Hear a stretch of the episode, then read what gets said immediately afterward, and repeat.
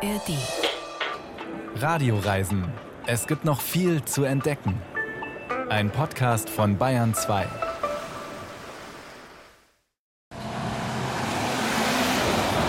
Jetzt kommt wahrscheinlich die brenzligste Situation der gesamten Reise, weil ich muss jetzt die Brücke von Washington über den Columbia nach Astoria, Oregon überqueren. Und die ist, ich weiß gar nicht genau, vier, fünf Kilometer lang. Und da gibt es keinen richtigen Seitenstreifen. Und wenn die Autos da drüber brettern, echt Angst und Bange. Dazu kommt der Wind, der natürlich vom Meer her bläst. Jetzt muss ich mich beeilen, weil ich habe gerade grün. Damit ich noch auf die Brücke draufkomme. So, und jetzt geht's los. Augen auf und durch. Brücke über den Columbia River, über seine Mündung in den Pazifik, das ist vielleicht einer der gefährlichsten Momente auf Dirk Rohrbachs großer Fahrradreise entlang der Westküste der USA. Ich verrate nicht zu viel, wenn ich jetzt sage, er hat es geschafft. Denn sonst könnten wir heute nicht in den 22. US-Bundesstaat reisen, nach Oregon. In den 22. von den insgesamt 50 US-Staaten, die Dirk alle für uns besuchen will. Neben dem fernen Oregon sind wir heute aber auch noch etwas näher unterwegs, nämlich in Paris. Da starten im Sommer die Olympischen Spiele und das bedeutet einen Umbruch für die Stadt. Was davon unberührt bleibt, das ist der enorme kulturelle Reichtum. Auch über den sprechen wir heute. Es geht um die Impressionisten und um eine Paris-Reise voller Kunst. Bärbel Wossack ist am Mikrofon und ich verspreche, es gibt viel zu entdecken.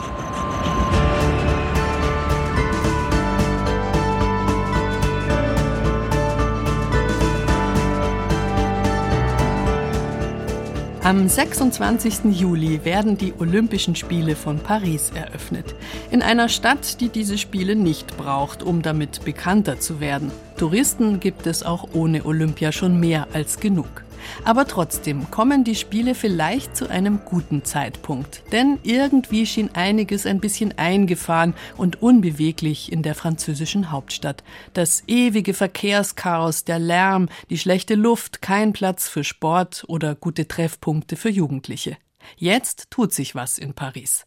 Caroline Düller hat sich gleich am Anfang des Olympiajahres zum ersten Mal umgehört in der Silvesternacht. Mit welchen Gefühlen schaut Paris auf die Olympischen Spiele? Silvesterabend in Paris. Die Stadt begrüßt nicht nur irgendein neues Jahr, sondern das Jahr der Olympischen Spiele. Bakar ist mit ein paar Freunden für die große Silvesterparty auf die Champs-Élysées gekommen. Er freut sich auf die Spiele. Frankreich hat Erfahrung mit solchen Großevents. Also denke ich, dass wir der Aufgabe gewachsen sein werden. Ich glaube, es wird großartig. Das Ereignis, das man nicht verpassen darf. Nicht weit entfernt steht eine Gruppe Jungs vor einer Bar, wartet, dass sie reinkommen zur Party. Die Olympischen Spiele, sicher die Herausforderung des Jahres, glaubt Arthur. Euh, Wir werden so viele Menschen in der Stadt empfangen. Es werden vermutlich mehr Touristen sein, als Paris Einwohner hat. Da kann man sich schon fragen, ob wir bereit dafür sind. Die Offiziellen sagen, dass wir es sind, aber im Moment sehe ich das nicht, ehrlich gesagt. Sein Kumpel Thomas auch nicht.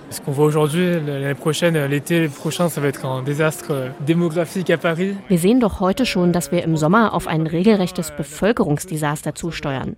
Ich glaube, alle, die in Paris leben, wollen während der Zeit einfach nur weg. Und ich hoffe auch, dass ich aus der Stadt fliehen kann. Die Verkehrsgesellschaft RATP schätzt, dass in Paris und Umgebung während Olympia pro Tag bis zu 1,5 Millionen Menschen zusätzlich mit den öffentlichen Verkehrsmitteln von A nach B kommen müssen. Auch Autofahrer müssten sich auf Hardcore-Verkehrsverhältnisse einstellen, hatte Ex-Verkehrsminister Clément Beaune gewarnt und gleich mal empfohlen, Homeoffice zu machen oder Paris zu verlassen, wenn möglich. Das sieht Oberbürgermeisterin Anne Hidalgo völlig anders. Bleiben Sie, alles andere wäre dumm, hatte Hidalgo den Gästen zugerufen bei der Eröffnung der Adidas Arena Mitte Februar. Potenziell chaotische Verkehrsverhältnisse sind aber nicht der einzige Grund, weshalb die Stimmung vor den Spielen angespannt ist. Nach wie vor steht die Frage im Raum, wie Stadt und Staat das Mega-Event absichern wollen. Man tue zumindest alles dafür, was gehe, sagt der Polizeipräfekt von Paris, Laurent Nunez. Wir sind bei der Planung der Eröffnungsfeier schon von einer hohen Terrorgefahr ausgegangen, weil wir wissen, dass diese Gefahr existiert. Und dabei geht es nicht nur um die Eröffnungszeremonie, sondern um alle Wettkampfstätten. Überall wird es weiträumige Sicherheitszonen geben. Diese Schutzzone gegen eventuelle Terrorangriffe schließt am Tag der Eröffnung sogar die Wohnviertel direkt an der Seine ein. Im Durchschnitt sollen pro Tag 35.000 Polizisten und Soldaten die Spiele absichern. Für die Eröffnungsfeier sollen es laut Nunez sogar 45.000 sein. Ursprünglich hatte die Regierung mit etwa 600.000 Zuschauern für die Eröffnungsfeier gerechnet. Jetzt ist man runter auf die Hälfte. Und Innenminister Gérald Darmanin ist in Interviews hörbar bemüht, daraus keine große Sache zu machen. Eine Eröffnungsfeier außerhalb eines Stadions, das hat es noch nie gegeben. Der Plan ist, dass wir 100.000 Menschen auf die unteren Quais lassen, die von dort aus die Zeremonie verfolgen können und dafür Tickets kaufen. 220.000 Menschen sollen auf den oberen Quais Platz finden, also in der Nähe der Seine. Und dann gibt es ja noch all die, die zwischen dem Trocadero im Westen und Bercy im Südosten entlang der Seine wohnen und entweder vermieten oder Freunde einladen können. Für die Menschen aber scheint die größte Sorge zu sein, dass die Spiele möglicherweise ihren Alltag komplett auf den Kopf stellen. Auch für Arthur auf den Champs-Élysées, wobei er optimistisch sein möchte. Es ist nicht so, dass ich gar kein Vertrauen hätte. Aber ich stelle mir schon Fragen, ob das alles klappen kann oder nicht. Wenn man es nur von außen betrachtet, klar, dann sind die Spiele ein großes Ding. Und wir sind ziemlich stolz, sie auszurichten.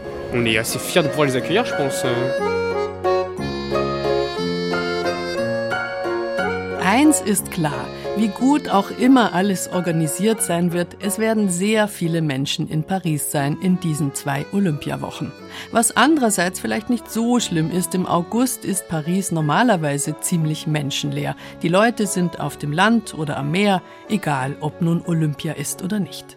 Was den Verkehr angeht, da steckt Paris jetzt schon mitten in einer echten Revolution. Die Luft für Autos wird immer dünner. Die Luft für alle, die radeln und zu Fuß gehen, sie wird besser. An jeder Ecke gibt es jetzt Leihfahrräder und man kann tun, was früher unmöglich war. Ganz entspannt und ruhig direkt am Straßenrand im Café sitzen an großen Boulevards. Ob das nun mit Olympia zu tun hat oder ob die Zeit einfach reif war für Veränderung, das ist schwer zu sagen. Klar ist jedenfalls das Versprechen der Pariser Stadtregierung. Das werden die nachhaltigsten und sozialsten Spiele aller Zeiten. Alles, was neu gebaut wird, soll danach der Allgemeinheit zugutekommen. Eine Investition in die Lebensqualität der Stadt.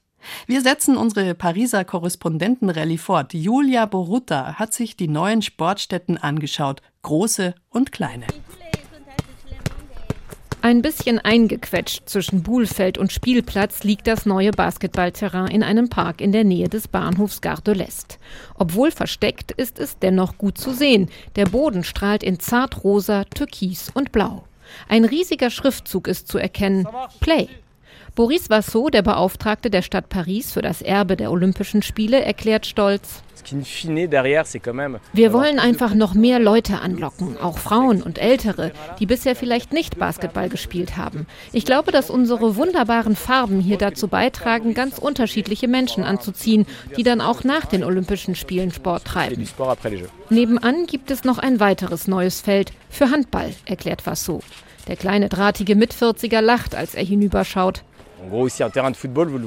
Gerade wird es wieder einmal von kickenden Jungs okkupiert, Fußball dominiert. Aber das macht nichts. Hauptsache, die Leute treiben Sport, findet Vassou.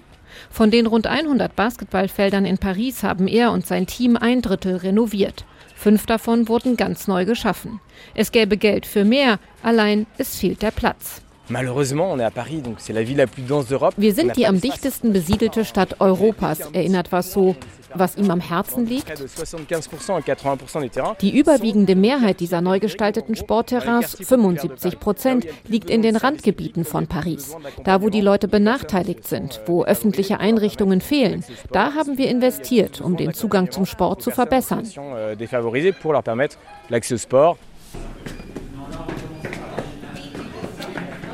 Die Menschen zusammenführen durch den Sport. Das war auch die Idee, als entschieden wurde, die neue Adidas Arena ausgerechnet im armen Norden von Paris zu errichten.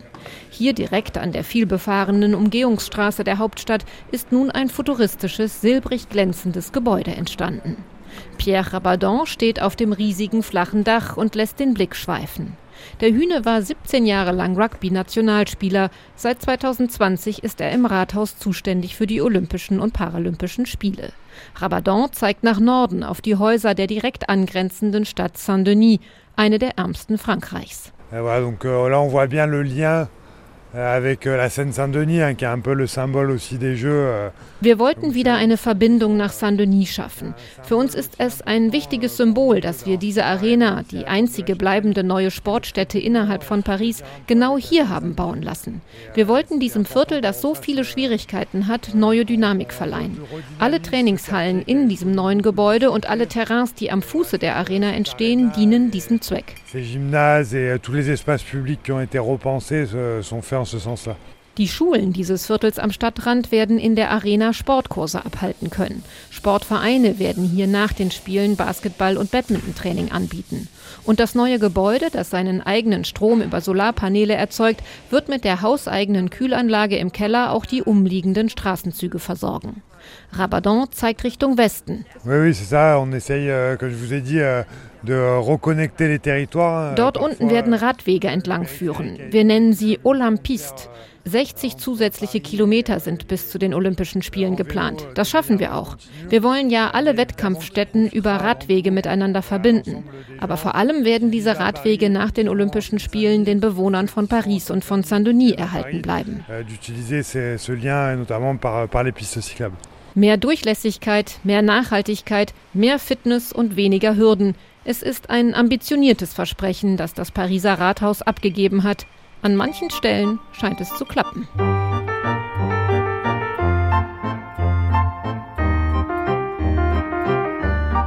Vielleicht also profitieren die Menschen in Paris tatsächlich von den Olympischen Spielen, auch die, die mit Leistungssport gar nichts am Hut haben. Die Sommerspiele, sie sind schon am Horizont zu sehen in Paris. Da ist viel Licht dabei, aber auch der ein oder andere Schatten. Ein Opfer der Spiele könnte ein kleines historisches Marionettentheater am Fuß des Eiffelturms werden. Genau dort werden die Beachvolleyball-Wettkämpfe stattfinden. Was das für den Theaterdirektor Julien Sommer und seine Marionetten bedeutet, das erzählt uns aus dem ARD-Studio Paris Kim Sterzel.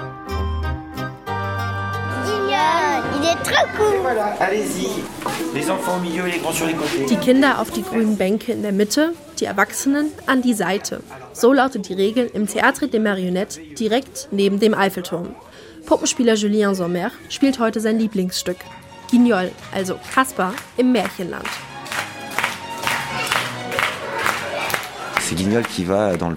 Er trifft dort auf viele Märchenfiguren.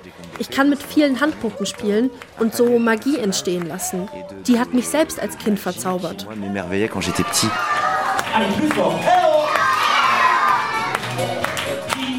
In den Schulferien spielt Julien jeden Tag auf dem Marsfeld. Dort wurde das Theater 1902 gebaut. Heute singt Caspar immer noch auf der grünen Bühne mit ihren alten goldenen Verzierungen. Die Tradition bezaubert auch Caroline und ihre kleine Tochter. Äh, Die Geschichten sind toll, Kulissen und Kostüme auch. Verglichen mit anderen Theatern, dieser Ort ist zauberhaft. Wir lieben dieses Theater.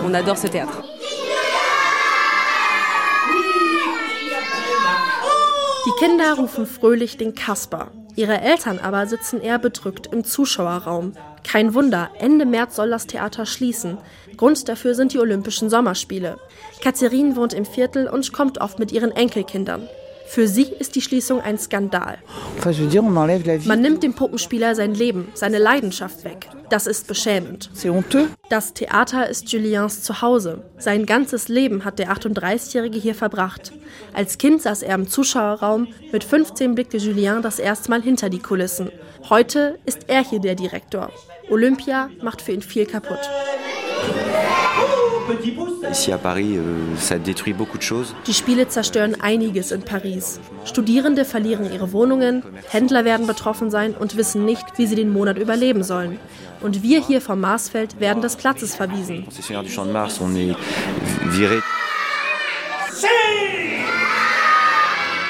Es ist nicht die erste Zwangspause für das historische Marionettentheater. Bereits 2016 musste Caspar der Fanmeile für die Fußball-EM weichen.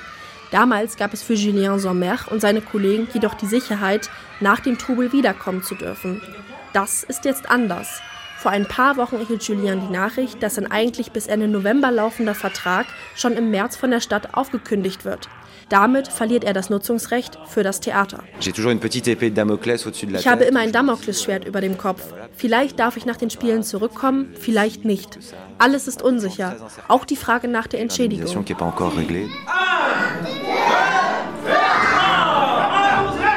Selbst nach einem Treffen mit Vertretern der Stadt bleibt die Lage für ihn unklar. Seine 400 Puppen und er müssen also erst einmal Abschied nehmen. Der einzige Trost, das Theatergebäude soll nicht abgerissen werden. Zuschauerin Stephanie und ihre Tochter hoffen daher wie viele andere auf ein Wiedersehen im Winter. Wir sind uns sicher, dass das Theater wieder eröffnen muss, so früh wie möglich. Ohne Julien geht es nicht.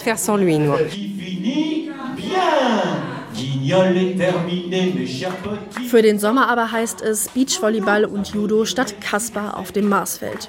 Julien hofft auf ein Happy End, genau wie bei Kasper im Märchenland. Car pour vous amuser, nous sommes toujours ici. Il est trop cool, trop rigolant.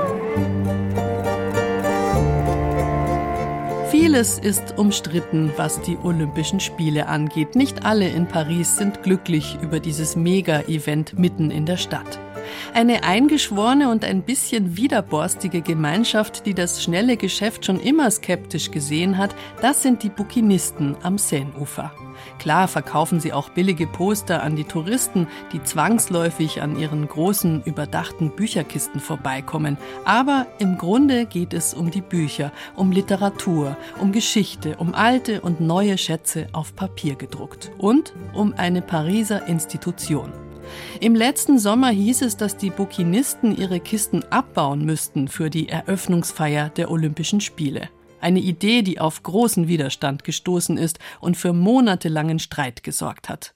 Unsere Paris-Korrespondentin Caroline Düller erzählt uns jetzt, wie das alles ausgegangen ist, nämlich mit einem Machtwort des Präsidenten.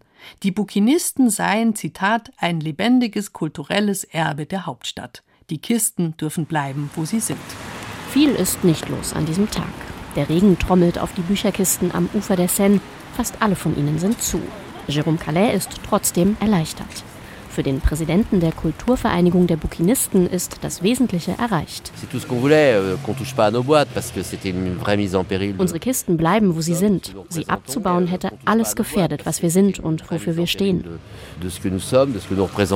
Mitte Februar hatte Präsident Emmanuel Macron persönlich ein Machtwort gesprochen und entschieden, dass die berühmten grünen Bücherkisten am Ufer der Seine bleiben. Eigentlich sollten die für die Eröffnungsfeier der Olympischen Spiele abmontiert werden. Aus Sicherheitsgründen hatte die Polizeipräfektur argumentiert. Diese Ankündigung hatte für ordentlich Knatsch auf den Case gesorgt. Nicht nur die Bukinisten waren empört, auch Einwohner und Touristen hatten in großen Teilen wenig Verständnis. Ich habe gerade mit einer Verkäuferin darüber gesprochen. Uns tut das leid, ihr natürlich auch als Händlerin. Ich kann nur für mich selbst sprechen, aber ich finde es schade, umso mehr als ich generell dagegen bin, dass Paris die Spiele ausrichtet.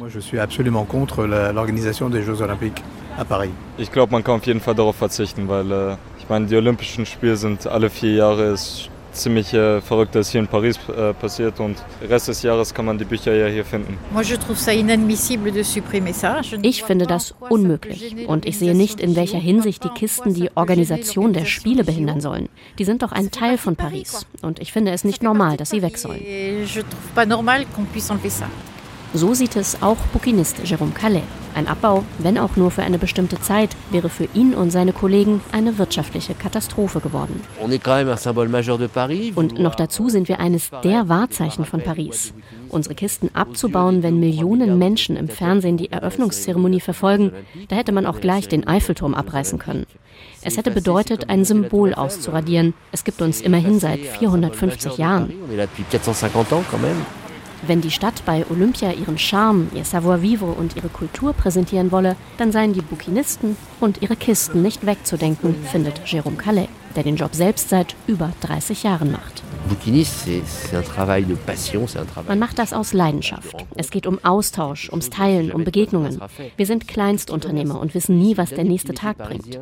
Außerdem sind die Bukinisten der letzte Original Pariser Berufsstand, der noch existiert.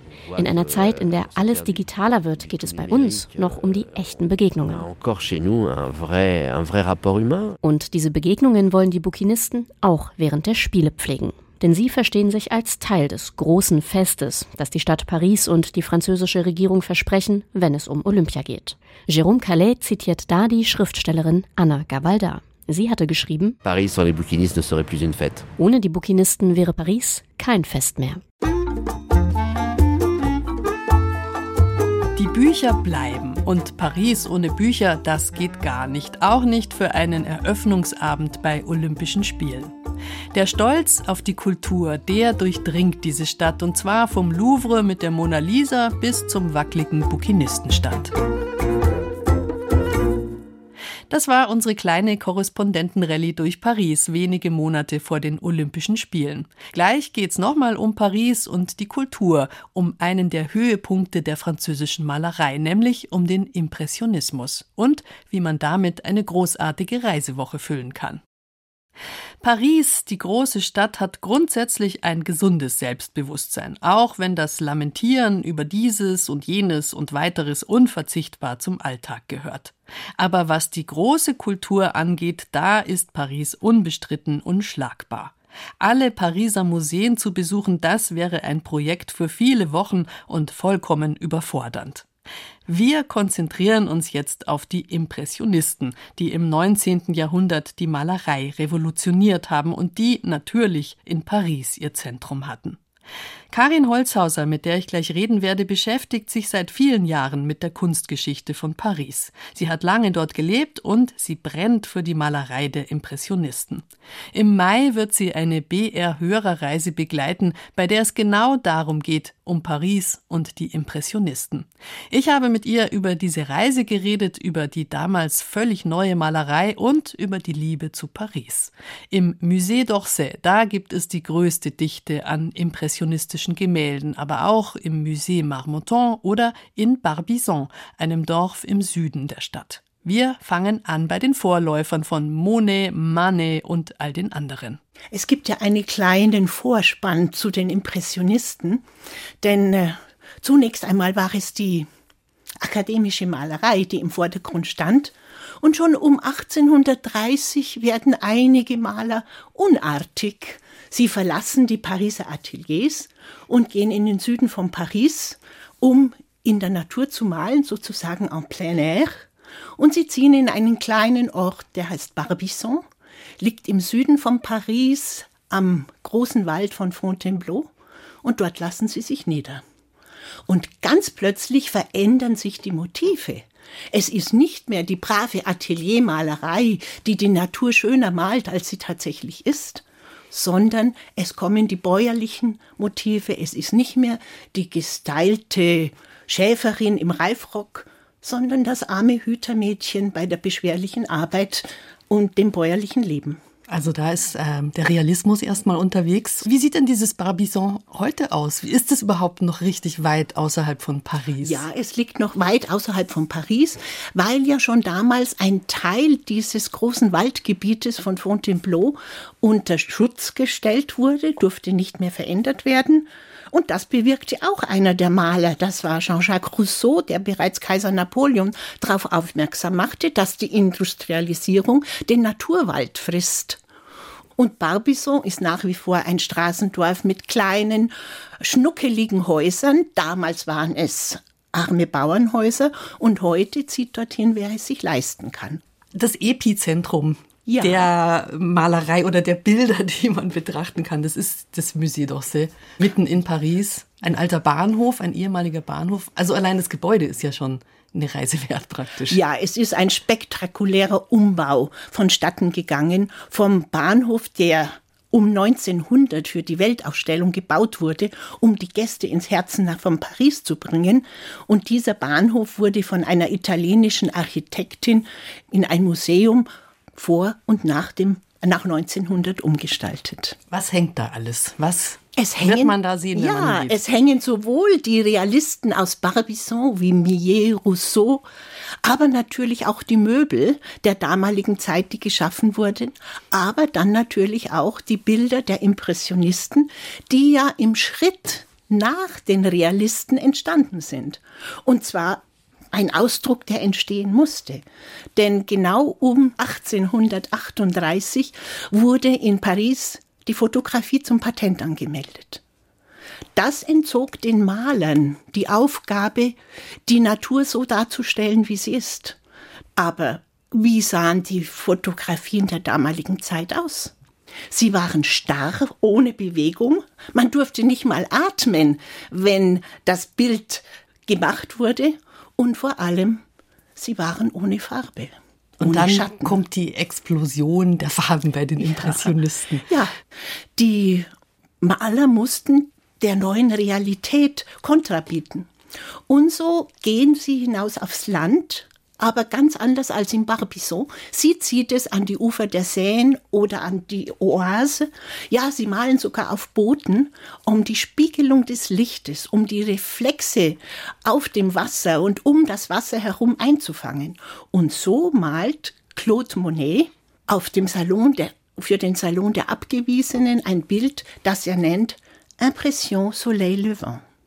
Der Sonnenaufgang. Der Sonnenaufgang. Und dieses äh, magische, namensgebende, epochemachende Bild in Pastell mit einer kleinen, also es ist ganz äh, nebulös eigentlich und eine kleine orangene Sonne ist natürlich ein fantastisches Bild, das man sehen kann auf dieser Reise im Musée Marmottan. Aber dann geht's natürlich noch weiter nach Giverny, also da, wo dieser Garten wirklich ist, in dem Monet ja quasi jahrzehntelang gemalt hat. Ja, Claude Monet beschäftigte ein Heer von Gärtnern und hat ihnen minutiös die Farbzusammenstellung für die Blumenrabatten gegeben, aber natürlich auch die Pflege seines eigenen Wassergartens anvertraut, wo er seine geliebten Seerosen hatte. Er wurde 87 Jahre alt und es gab kaum einen Tag in seinem Leben, wo er nicht seine Staffelei genommen hat, um die Seerosen auf seinen Leinwand zu bekommen. Also es gibt viele Seerosenbilder es gibt demnach. unglaublich viele Seerosenbilder und sie sind heute in allen großen Museen der Welt verteilt. Aber er selbst sagte, ich möchte so viele Bilder malen, wie es Augenblicke in meinem Leben gibt. Und das hat er zumindest versucht. Also wir haben jetzt viel über dieses Draußensein en plein air gesprochen, das die Impressionisten ja geliebt haben, aber sie waren auch in der Stadt unterwegs, also nicht nur draußen Natur. Nein, die Impressionisten lebten in der Stadt, haben auch sehr, sehr viele Stadtansichten gemalt. Vor allem hat es sie ja auch beeindruckt, dass die Stadt Paris sich zu diesem Zeitpunkt total verändert hat. Kaiser Napoleon III. gab an Baron Haussmann den Auftrag, die mittelalterliche Stadt Paris abzureißen und eine neue, moderne Stadt zu errichten. Und das ist geschehen. So wie wir Paris heute sehen, mit den großzügigen Boulevards, mit den Sichtachsen quer durch die Stadt, das war das Werk von Baron Haussmann mit den wunderschönen Häusern, die nach einem exakt vorgeschriebenen architektonischen Bild errichtet werden mussten. Das sieht man tatsächlich auch auf vielen Impressionisten-Gemälden. Oh ja. Ähm, und manchmal denkt man sich, ja, so sieht es eigentlich immer noch aus. Ja. Also stimmt es oder stimmt es nicht? Sind natürlich Kutschen zu sehen und keine Autos. Aber ich sieht es vielleicht wieder ein bisschen mehr so aus als damals in Paris. Ja, Paris war eine Stadt, die ja fast erstickt ist in den vielen Autos und im Verkehr. Und im Augenblick, auch im Hinblick auf die Olympischen Spiele, die ja in wenigen Monaten in Paris eröffnet werden, hat äh, Madame Hidalgo, die Oberbürgermeisterin von Paris, ein großes neues Verkehrskonzept ins Leben gerufen. Viel ist schon geschehen. Aber wenige Monate vor den Olympischen Spielen gibt es noch eine ganze Menge Baustellen. Auch das werden wir erleben, aber einige große Boulevards, wie zum Beispiel entlang der Seine, die ehemalige Schnellstraße, ist ein durchgehender Radweg. Man kann Paris mit dem Rad ohne abzusteigen durchqueren, um zum Beispiel in den Bois de Boulogne zu gelangen oder auch auf den anderen Straßen von Paris mit dem Fahrrad unterwegs zu sein. Autofreies Paris. Vor 20 Jahren undenkbar. Und ich muss sagen, also wer Paris so gewohnt ist aus äh, den letzten Jahrzehnten, es ist ein Schock, wenn man auf der Rue de Rivoli steht und da ist einfach kein Auto mehr. Aber ich finde es sehr, sehr spannend, was aus Paris wird. Paris ist immer interessant. Jetzt mal abgesehen von der großartigen Kunst, die es in und um Paris zu sehen gibt. Was ist denn Ihr Feuer für Paris? Was ist das, was Sie da dran lieben? Ich habe ja einige Jahre in Paris gelebt, habe auch in Paris geheiratet. Und als es dann hieß, Paris zu verlassen, ist ein Teil meines Herzens in dieser Stadt geblieben. Wenn ich nach Paris fahre, ist es ein Stück Heimkommen. Und ich bin gespannt auf alle Veränderungen dieser Stadt, weil die Zeit immer interessant ist, in der man unterwegs ist. Und eine große Stadt muss sich permanent verändern. Ein kleiner Lieblingsort, ein unspektakulärer? Ah, ein, äh, ja, ein kleiner Lieblingsort von mir sind die Märkte von Paris. Wir werden auf unserer Reise auch einen dieser Sonntagsmärkte besuchen, wo sich die Bewohner der Gegend einfach am Sonntagmittag treffen, tanzen, Musik machen und einfach den Sonntagvormittag gemeinsam ausklingen lassen. Und alles kaufen, was es kulinarisch überhaupt gibt. Ein Traum, würde ich sagen. Wir Super. freuen uns drauf. Karin Holzhauser war das. Sie wird unsere BR-Hörerreise nach Paris begleiten, gemeinsam mit meiner Kollegin Marlene Thiele, die uns hier in den Radioreisen regelmäßig mit Geschichten versorgt. Vom 25. bis zum 30. Mai geht es nach Paris mit dem TGV mitten in die Stadt und dann an all die großen Orte und Museen der Impressionisten. Alle Infos zu dieser Reise gibt es unter brreisen.de, auch eine Broschüre zum Runterladen und Anmelden kann man sich da auch gleich. In Paris waren wir gerade unterwegs. Wie soll man denn da bitte den Bogen spannen nach Oregon an der Westküste der USA? Nun, es ist eigentlich ganz einfach. Napoleon brauchte Anfang des 19. Jahrhunderts dringend Geld für seine Feldzüge durch ganz Europa. Woher nehmen? Es gab da noch dieses Land auf der anderen Seite des Atlantiks, die französische Kolonie namens Louisiana. Was da im unerforschten Westen noch für Schätze gewartet hätten, es war Napoleon egal, er brauchte das Geld. Deswegen hat er die ganze Kolonie ziemlich billig an die jungen Vereinigten Staaten verkauft. Und damit war der Weg frei Richtung Westen bis an den Pazifik.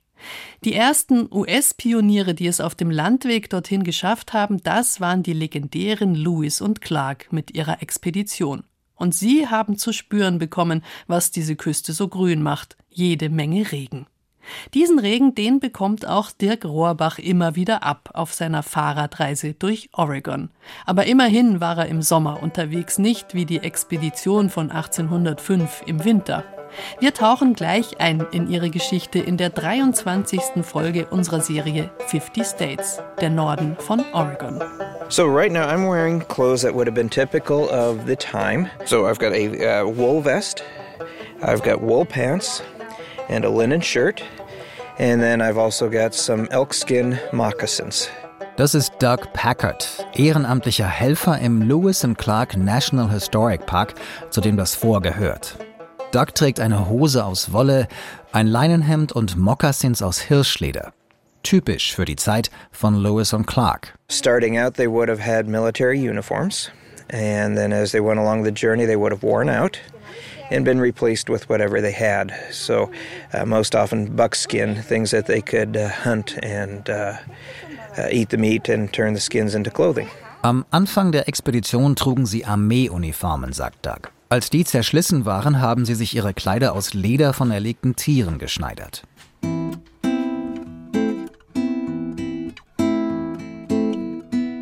Lewis und Clark. In der letzten Folge ging es ja schon um die legendäre Expedition auf dem Missouri nach Westen bis zum Pazifik. Und genau hier, an dieser Stelle, Umgeben von mächtigen Tannen, Fichten und Zedern haben sie überwintert. We believe it's within yards of the actual location through archaeological digs and uh, secondhand eyewitness accounts. And size as well? Size we know is exactly because he actually recorded it in his journal. In his journal, he drew the floor plan. He said 50 by 50 for the size.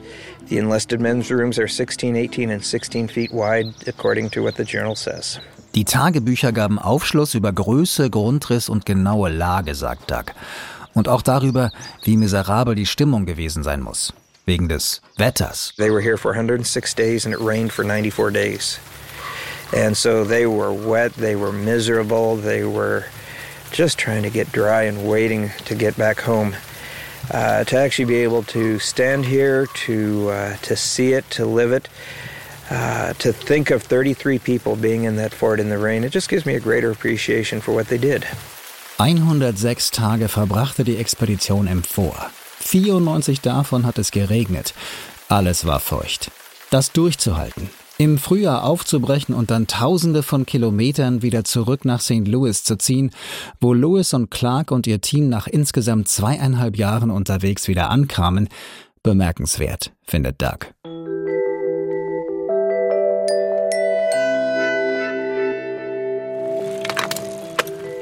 Ich verlasse das Vor, fahre zurück auf den Highway 101 Richtung Süden.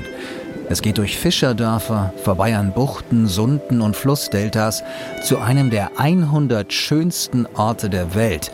So hat National Geographic mal Cannon Beach vor Jahren gelistet. Ich stoppe an Aussichtspunkten mit atemberaubenden Ausblicken hole immer wieder die Kamera aus der Lenkertasche. Hinter praktisch jeder Kurve wartet in Oregon ein Leuchtturm als Fotomotiv. Das Yaquina Head Lighthouse bei Newport ist das höchste in Oregon, 28 Meter.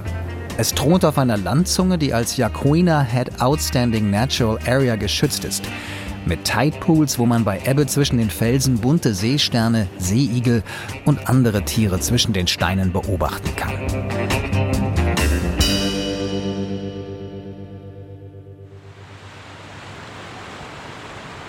Just north of us here is a headland called Cape Foulweather, and it was named by uh, James Cook, the, the famous English mariner and explorer who explored into the Pacific Ocean in the 1700s. Das ist Bob Bailey, Präsident der Elaka Alliance. Was das ist, klären wir gleich. Und dafür müssen wir einen Blick in die Geschichte werfen und zu Captain Cook. And in 1798 he made contact with the northwest coast of North America just off of what is today Cape Foulweather. And in fact, James Cook named it Cape Foulweather because it was in honor of a really nasty day. James Cook also segelte auf der Suche nach der Nordwestpassage vor der Küste des heutigen Oregon bis zu einem Kap, das er wegen des Schiedwetters damals Cape Foulweather nannte. Das Kap liegt keine zehn Meilen entfernt vom Leuchtturm, vor dem Bob und ich gerade stehen. Cook zog weiter nach Norden und erreichte im Frühjahr 1798 erst das heutige Kanada und später Alaska, wo die Russen schon sehr erfolgreich nach Seeottern jagten und die Pelze für viel Geld nach China verkauften. And that set off a gold rush that resulted in the space of about 100 years Über eine Spanne von 100 Jahren wurden die Otter erbarmungslos gejagt. Das Abschlachten endete erst spät im 19. Jahrhundert und um 1910 war die gesamte wilde Population von Seeottern an der Küste nahezu ausgerottet. Mit schlimmen Folgen für das Ökosystem Ozean. There isn't a, a pathway in this environment that doesn't have a connection to sea otters. I see some pelicans flying offshore. What are they feeding on? They're feeding on little fish. Those little fish die Pelikane vor der Küste ernähren sich von kleinen Fischen und diese kleinen Fische wiederum von Plankton. Bei der Produktion von Plankton spielen die Wälder aus Seetang eine wichtige Rolle. Und die sind bedroht, weil die Population der Seeigel so überhand genommen hat. Der Grund, ihr natürlicher Fressfeind fehlt, der Seeotter. Bob will das wieder korrigieren mit seiner Elaka Alliance.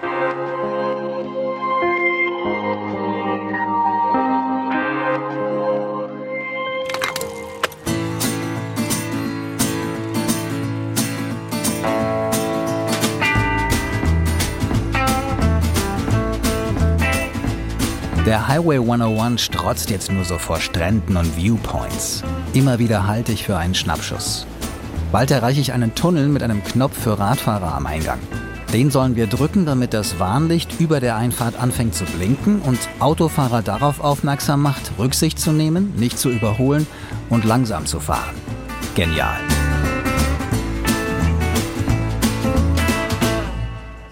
Im Schnitt kommt man mindestens einmal am Tag zu einem State Park mit Hiker-Biker Camp. Die meisten haben außerdem noch Boxen mit USB-Outlets, wo wir unsere Handys laden können. Und dann plötzlich Sand, so weit das Auge reicht. Wie eine gelbe Wand gleich neben dem Asphalt des Highways. Bis zu 150 Meter erheben sich die Dünen. Nur die massigen Fichten davor passen nicht so recht in diese Wüstenlandschaft. Und das Ortsschild, das ich passiere, Florence. The entire town of Florence is actually built on the sand dunes. As you go around the town, you'll notice sand dunes are really everywhere. Neighborhoods are built on them. My house is built on one. Everywhere. Several miles into the coast, you'll still find sand. Das ist Caleb Van Winkle. Sandboarder und ein bisschen außer Atem, weil wir gerade eine ziemlich steile Düne durch tiefen Sand hochgestapft sind. Entstanden sind die Dünen hier vor allem durch Wind, der den Sand vom nahegelegenen Umpqua River seit 100.000 Jahren hierher bläst. Die Dünen bilden einen Korridor, rund vier Kilometer breit und insgesamt 80 Kilometer lang. Ein surreales Paradies für unzählige Tier- und Pflanzenarten. Science-Fiction-Autor Frank Herbert soll so von dieser Landschaft begeistert und inspiriert gewesen sein, dass er seine Bestsellerreihe Dune, der Wüstenplanet, nach einer Recherchereise für einen Zeitungsartikel hierher zu schreiben begann.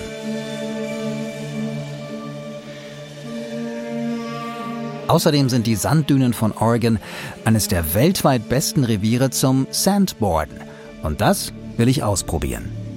If you have any prior boarding experience, that always helps. I've had skateboarders come, snowboarders, surfers, wakeboarders.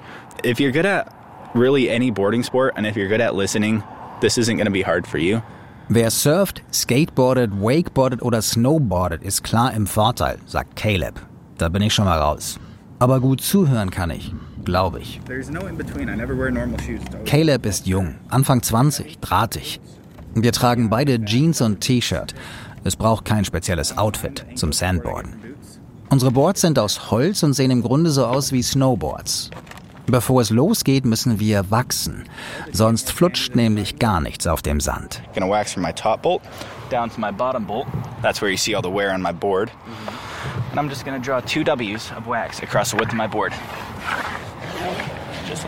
Mit einem kleinen Block Wachs ziehen wir großzügig unsere Kreise auf dem Board. Next I have to buff the wax into my board. Und verteilen das Wachs dann, indem wir die Bretter kurz im Sand hin und her drehen.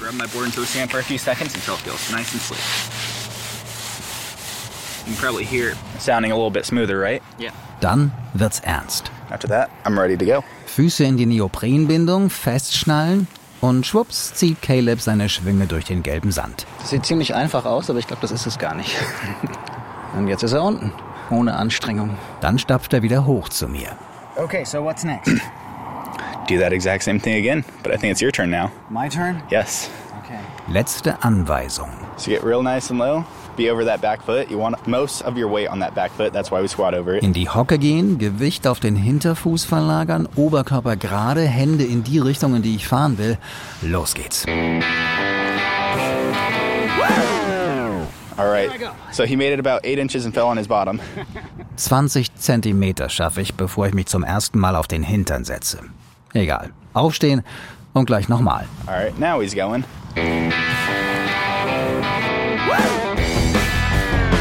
Made it about eight feet that time. Dieses Mal waren es zwei Meter. Believe it or not, most people's first run goes about this well. Das geht fast allen so beim ersten Mal, sagt Caleb. Was mir nicht wirklich tröstet. Wie lange er denn gebraucht hat, bis er sich einigermaßen sicher gefühlt und auf dem Board Spaß gehabt hat, will ich wissen. So for me to get good at it, I could ride down dunes and make it, you know, from the top to the bottom just fine. After about a year. Runtergekommen bin ich schnell, aber es hat ungefähr ein Jahr gedauert, bis es auch gut aussah, sagt Caleb. Das gibt Hoffnung. Und ich probiere es nochmal.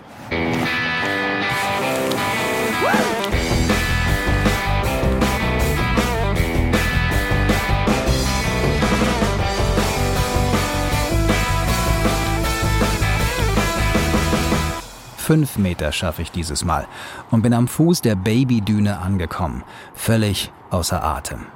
We almost made it to the bottom of the hill though, together and I'm, I'm out of breath, Caleb. What's happening here?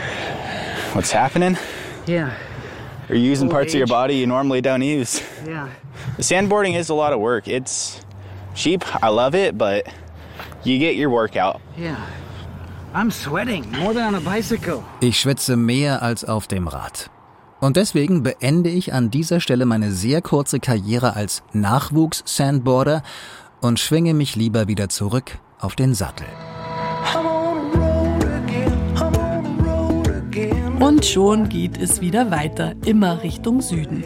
Auf der Strecke von der kanadischen Grenze bis zur mexikanischen hat Dirk Rohrbach jetzt ungefähr ein Drittel hinter sich. Es gibt noch viel zu entdecken und viele Kilometer zu rollen. Wer alle bisherigen Folgen hören möchte und keine neue versäumen, einfach den Podcast 50 States suchen und abonnieren. Gibt's in der ARD Audiothek und auch sonst überall, wo es Podcasts gibt. Die Podcast-Versionen sind noch ein bisschen ausführlicher. Im Fall von Oregon zum Beispiel gibt's noch mehr sehr Spannendes über den Otter und einiges an Regen kommt auch noch dazu.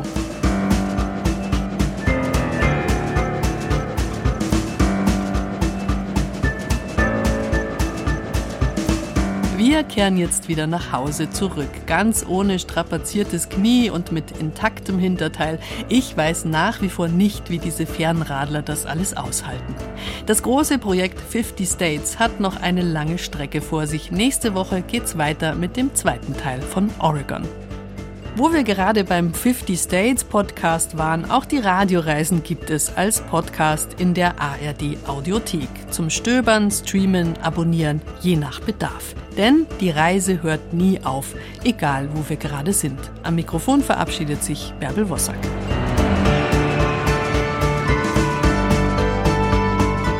Große Momente, die die Welt verändert haben.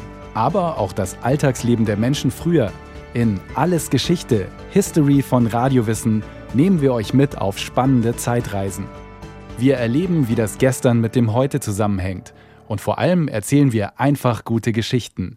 Von der Wiedervereinigung bis zum Ende der Sklaverei. Vom Fräulein vom Amt bis zur Erfindung der Ferien. Auch Robin Hood sind wir auf der Spur. Hat es den Rächer der Armen wirklich gegeben? Und unser Podcast reist noch weiter zurück in die Vergangenheit, bis zu den Pyramiden und zum Löwenmenschen der Steinzeit. Alles Geschichte, der History Podcast von Radio Wissen. Alle Folgen findet ihr in der App der ARD Audiothek und überall, wo es Podcasts gibt.